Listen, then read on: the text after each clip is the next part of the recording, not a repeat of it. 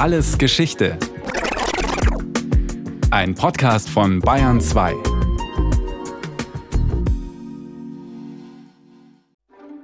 Im Internationalen Jahr der Frau am 16. Mai 1975 um 12.30 Uhr steht Junko Tabei als erste Frau der Welt auf dem Gipfel des Mount Everest.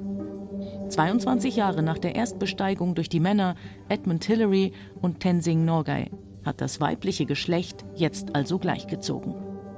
Tarzan verjagt, titelt die Zeitschrift Der Spiegel. Und amerikanische Feministinnen jubeln, Frauen schließen die Muskellücke. Doch die Leiterin der ersten weiblichen Expedition auf den Mount Everest hielt nichts von markigen Sprüchen. Wie viele andere Bergsteigerinnen war auch Junko Tabei aus sportlichem Interesse und nicht politisch unterwegs. Trotzdem wirkte der Gipfelsieg der Japanerin wie ein Statement zu der Frage, ob Frauen in Extremsituationen körperlich mithalten können. Ja, warum denn nicht?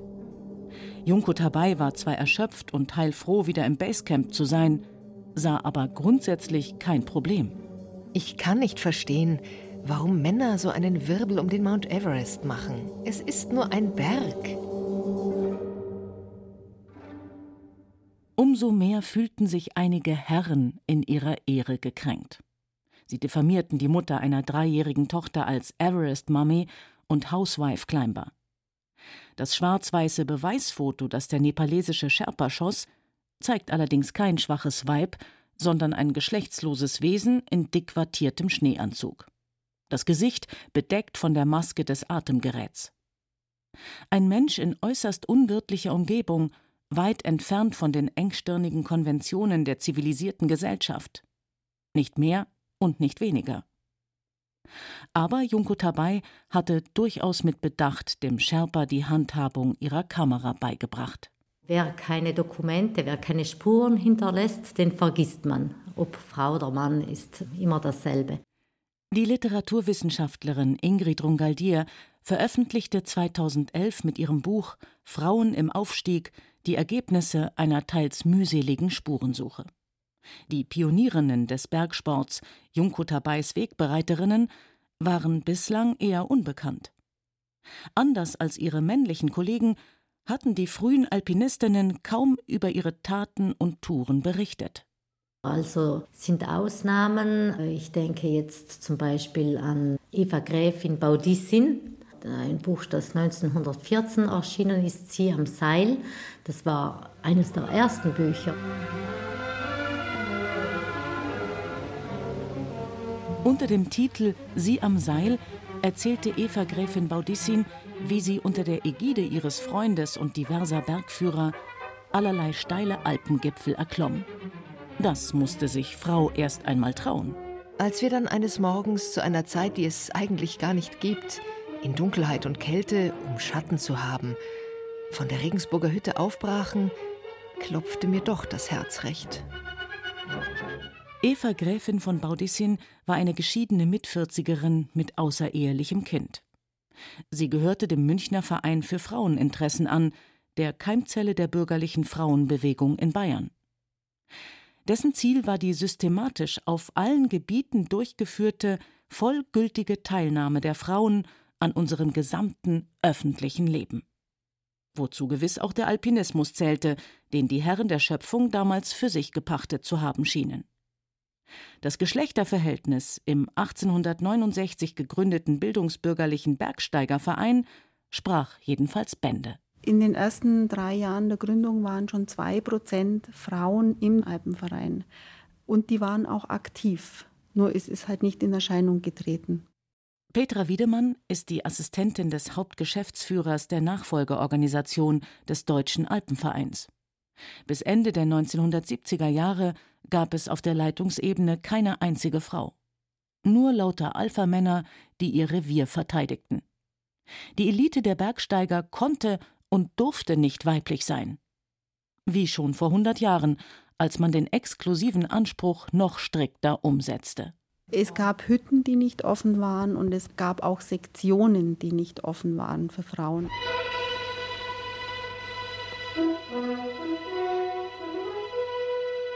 Und es gab viele Köpfe, die nicht offen waren für Frauen. Sir Leslie Stephen, der Vater der Schriftstellerin Virginia Woolf, war 1857 Mitbegründer des weltweit ersten Bergsteigerclubs, des Alpine Club in London, der bis 1974, also 117 Jahre lang, überhaupt keine weiblichen Mitglieder aufnahm. Leslie Stephen soll die viel zitierte Meinung geäußert haben, dass das sogenannte Frauenbergsteigen der Niedergang des Alpinismus sei, eine Degradierung der Gipfel. Jeder Berg scheint drei Stadien durchzumachen. Ein unmöglicher Berg, der schwierigste Berg der Alpen, an easy day for a lady. Von wegen. Eva Gräfin Baudissin war bei ihrer ersten Tour alles andere als entspannt. Vor uns stolz aufragend die Furchetta.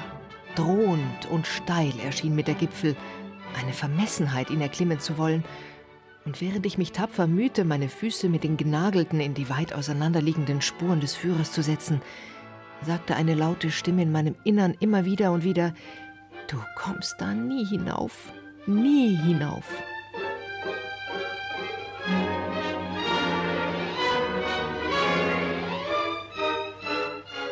Was ich immer wieder erlebt habe, wenn ich mit Frauen unterwegs war, dass sich Frauen eher zu wenig zutrauen und eigentlich mehr können, als sie denken.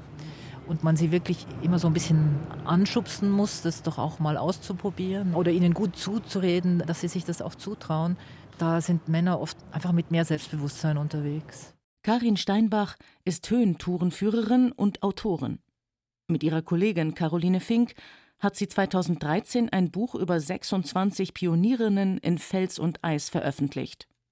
Eine Art weibliche Gegenhistorie, die Frauen wie Meta Brefort ins Licht rückt. Eine New Yorkerin, die als erste Frau auf einigen Schweizer Viertausendern stand und der 1874 die Wintererstbegehung der Jungfrau gelang. Die Autorin Karin Steinbach klettert selbst im siebten Schwierigkeitsgrad. Klassisches Bergsteigen liegt ihr weniger, sagt sie. Also ich meine, ich habe ziemlich viele Viertausender in den Schweizer Alpen gemacht, allerdings dann doch meistens die Normalwege oder irgendwelche Überschreitungen. Ich habe den Mittellegegrad auf den Eiger gemacht. Also die Dent Blanche ist mir sehr in Erinnerung geblieben. Ich war letztes Jahr endlich auf dem Matterhorn, aber ich meine, das sind alles völlig, das sind keine wahnsinnigen Leistungen. Mittlerweile. Und es hängt davon ab, an wem sich Frau misst oder an wem sie gemessen wird und ob sie sich überhaupt misst. Die dreifache Mutter Hetty Dürenfurt zum Beispiel, die 1934 auf einem 7315 Meter hohen Himalaya-Gipfel stand, hielt 20 Jahre lang den weiblichen Rekord im Höhenbergsteigen, ohne es darauf angelegt zu haben. Sie verstand sich als Organisatorin und gute Seele der Expeditionen ihres Mannes. Trotzdem bewies sie dabei stets, wie modern sie ihre Frau stand. Denn da braucht es dann, denke ich, schon sehr viel Eigenständigkeit zu sagen, ich lasse meine Kinder zurück und gehe jetzt Bergsteigen und gehe auch dieses Risiko ein, das das Bergsteigen mit sich bringt. Aber die Souveränität hatte eben auch ihre Grenzen. Dass sie, die einzige Frau im Team, hinter den anderen Teilnehmern immer wieder zurückfiel, war Hetty Dürenfurt ziemlich unangenehm. Allerdings ist nicht die schwächere Konstitution, sondern die Norm das Problem, sagt Ingrid Rungaldier. Wenn eine Frau immer mit Männern verglichen wird, dann ist sie vielleicht nicht die beste von allen Bergsteigern und Bergsteigerinnen, aber sie ist doch meistens besser als andere Frauen und als die meisten anderen Bergsteiger. Also es gibt ja auch unter den Männern Bergsteiger, die jetzt nicht so herausragend sind. Aber die tatsächliche oder behauptete Überlegenheit der Männer wirkt wie ein Stachel im weiblichen Fleisch. Bis heute, erklärt Billy Bierling. Die Journalistin und Extrembergsteigerin schaffte es 2009 als erste deutsche Frau, die lebend zurückkehrte, über die Südroute auf den Mount Everest. Es gibt schon viele Frauen und ich nehme mich davon nicht aus, dass man schon immer noch das Gefühl hat, man muss was beweisen. Man muss den Männern schon auch zeigen, was man kann und man ist auch stark. Zumal ich glaube, je mehr Erfahrung du hast, desto geringer wird dieser Druck.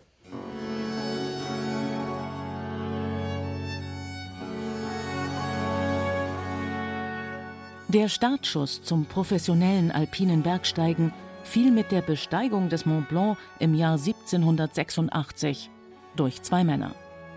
Fast gleichzeitig stürmten während der Französischen Revolution in Paris zwar auch aufgebrachte Frauen die Barrikaden und beanspruchten lautstark die Hälfte der Welt für sich. Aber bis die ersten Vertreterinnen des angeblich schwachen Geschlechts zum Vergnügen oder aus Ehrgeiz im Gebirge herumkraxelten, vergingen noch einige Jahrzehnte. Zu viele Steine lagen im Weg. Frauen waren ja früher aus dem öffentlichen Leben auch ausgeschlossen in vielen Teilen. Also sie durften nicht studieren, verschiedene Berufe konnten sie nicht ergreifen und erlernen. Deswegen war es für Frauen oft schwierig, in bestimmte Bereiche, um es martialistisch auszudrücken, einzudringen. Die Politik, das Geld, die Macht und fast zwangsläufig dann auch die Alpen gehörten also erst einmal den Männern. Im 19. Jahrhundert eroberten allen voran englische Höhensporttouristen Gipfel um Gipfel. Gut situierte Frauen dagegen hatten ein zurückgezogenes Leben zu führen. Sticken, zeichnen, plaudern. Mehr war an Vergnügungen nicht vorgesehen. Spazieren gehen vielleicht noch oder wandern. Aber Bergsteigen? ein Ding der Unmöglichkeit, solange sich Gattinnen, Töchter, Schwestern und Mütter an die Sitten und Gebräuche hielten.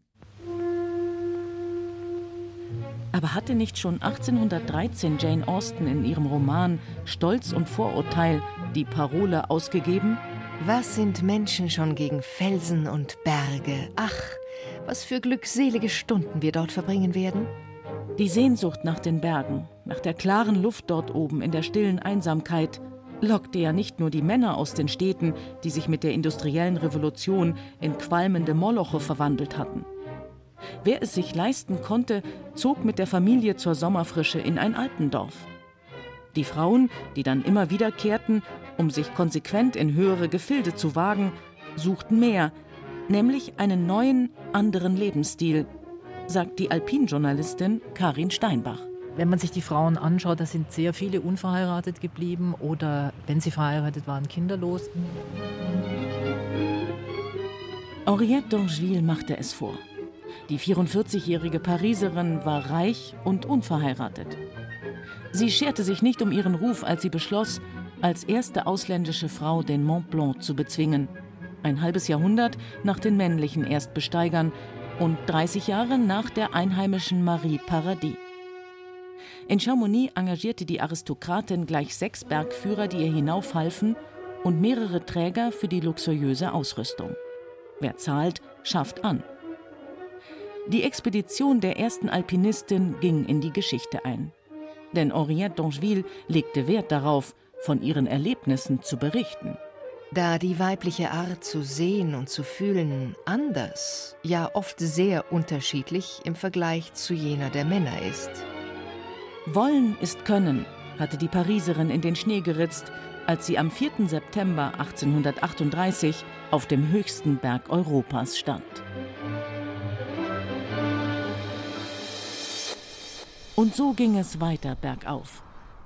Ob es nun Baronin von Kasnapow war, nach der sogar ein kleiner Turm der Geißler-Gruppe benannt wurde, oder Käthe Bröske, eine erfolgreiche Berliner Pianistin, bis in die 1920er Jahre hinein gehörten Alpinistinnen der oberen Gesellschaftsschicht an. Hunderte Höhenmeter über Sasfe oder Cortina d'Ampezzo konnten sie sich freier bewegen als zu Hause. Wenn man bedenkt, dass Miss Lily Bristow 1893 zusammen mit dem verheirateten Albert Mummery die Traverse des Aiguilles du Groupon bewältigte. Und nicht nur das. Sie teilte sich mit dem berühmten Bergsteiger sogar das Biwakzelt. Aber was sie sich auch erlaubten. Ohne das starke Geschlecht führte zunächst kaum ein Weg auf den Berg, sagt Ingrid Rungaldier.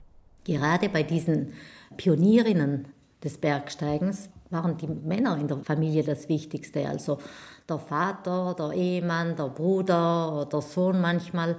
Es waren die Männer, die eigentlich die Frauen zum Bergsteigen brachten oder es zuließen, dass sie das machen konnten. Die 24-jährige May Peyton musste erst den Vater um Erlaubnis bitten, bevor sie 1891 den noch unbegangenen Südostgrat des Zinalruthorns in den Walliser Alpen in Angriff nehmen durfte. Mit von der Partie ein Bergführer und der Alpinist Ludwig Norman Neruda, den May Peyton bald nach der Tour heiratete. Von da an wagten sie sich gemeinsam in die eisigen Höhen. Das gab es übrigens öfter. Fast gleichberechtigte Kletter- und Lebensgemeinschaften, die gut funktionierten.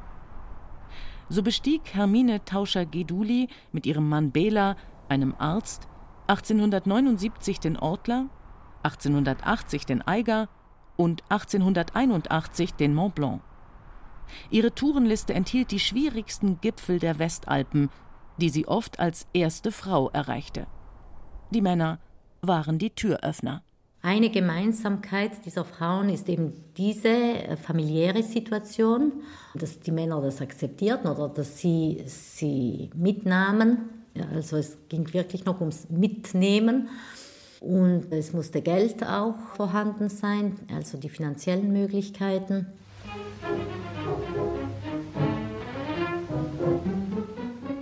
Dann ging es nichts wie los. Die geschiedene Holländerin Jan Immink verfügte über genügend Mittel, um sich innerhalb von fünf Jahren das Image einer Heroine des Alpinismus zu erwerben. Zielstrebig war sie auf neuen und schwierigsten Routen in den Dolomiten unterwegs, gern auch im Winter.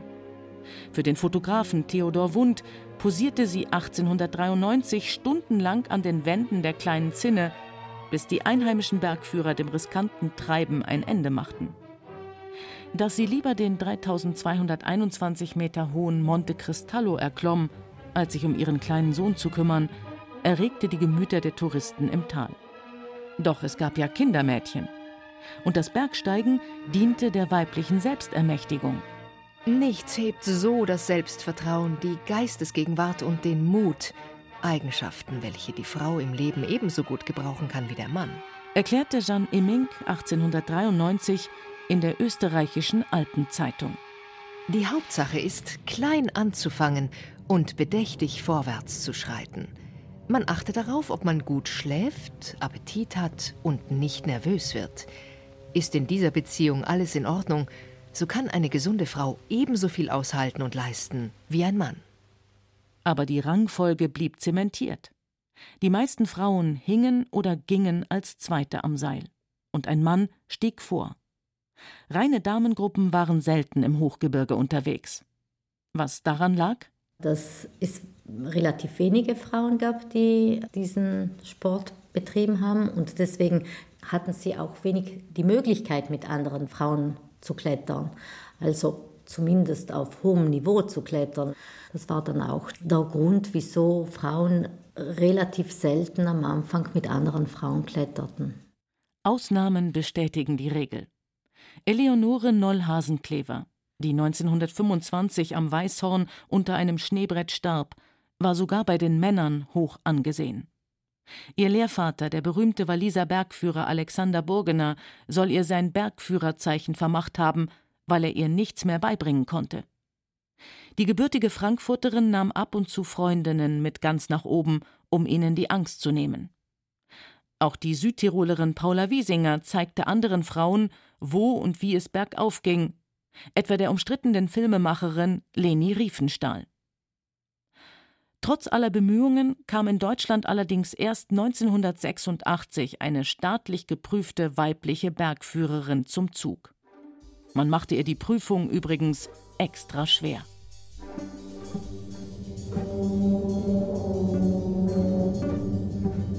Es war von Anfang an ein Geschlechterkampf mit unfairen, ungleichen Mitteln.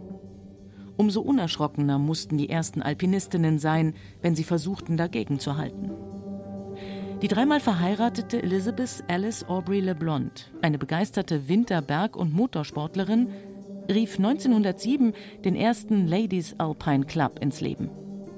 Der Verein änderte zwar nichts am patriarchalen System, motivierte aber andere Frauen in anderen Ländern, ebenfalls eigene Organisationen zu gründen.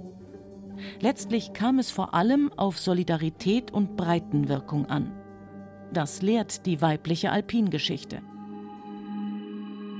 Seit 2011 leistet sich der Deutsche Alpenverein einen Frauenkader, um junge Extremsportlerinnen gezielt zu fördern.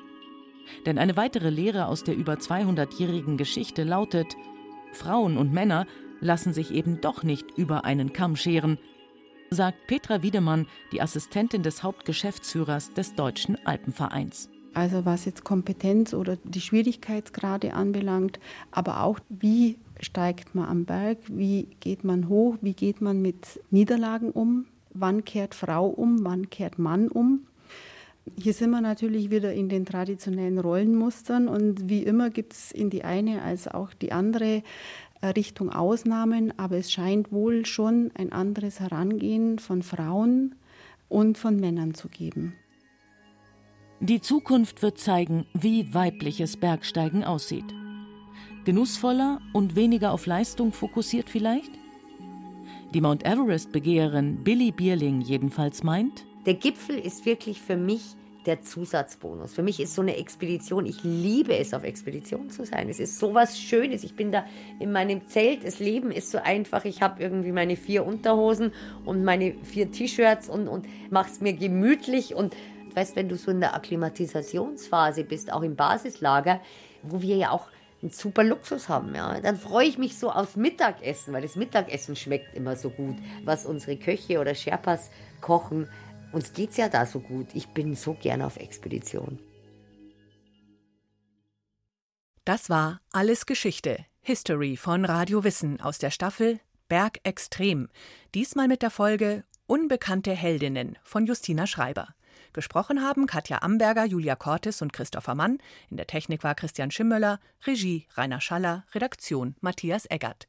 Und von uns gibt's natürlich noch viel mehr. Wenn Sie nichts mehr verpassen wollen, abonnieren Sie den Podcast Alles Geschichte, History von Radio Wissen unter bayern2.de slash allesgeschichte und überall, wo es Podcasts gibt.